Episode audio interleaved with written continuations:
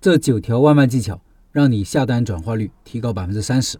下面的文字来自一位外卖专家严寒的知识星球，他外卖实战经验丰富，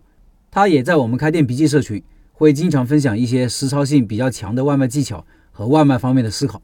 下面九条外卖技巧共享给各位：第一，不要再把饭菜装到盒子里拍照了，买一些精致的容器，用干净的背景拍照，要不然还没点餐就被人看低几块钱。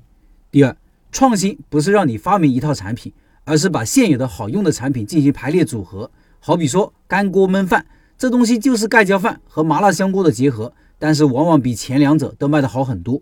第三，外卖最重要的是让尽量多的入店顾客都能找到属于自己的口味和搭配，所以可选规格非常重要。一个可以选全瘦、全肥、瘦一点、肥一点、半瘦半肥的猪脚饭，往往比只有一种规格的猪脚饭单品销量多很多。而单品销量是影响新店下单率的主要因素，你懂的。第四，不用再用一口肠、炸鸡块等等产品做加购赠品了，并不是因为它们不好吃，而是因为它们已经被廉价快餐把价值感拉到最低了。不一定非得用贵的东西，换成虎皮鹌鹑蛋、奶芙雪花酥、仙草冰奶茶等等还没被廉价品牌践踏的加购产品，效果会好很多。第五。嘉陵一勺秘制卤汁等口味类免费加购产品，反而比脆骨肠、香芋地瓜丸等更吸引顾客加购。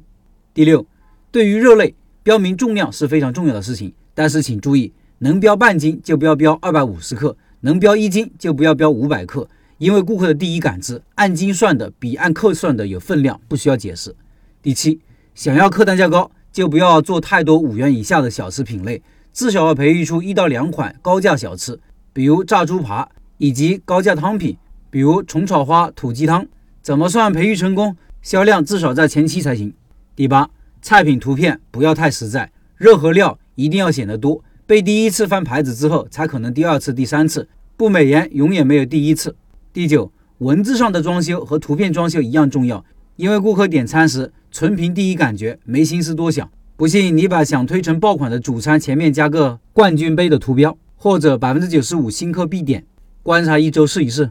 另外，第二期饺子拜师学艺十月三十一号截止报名哦，感兴趣的老板可以进入钉钉群了解详情，视频下方有钉钉群的二维码。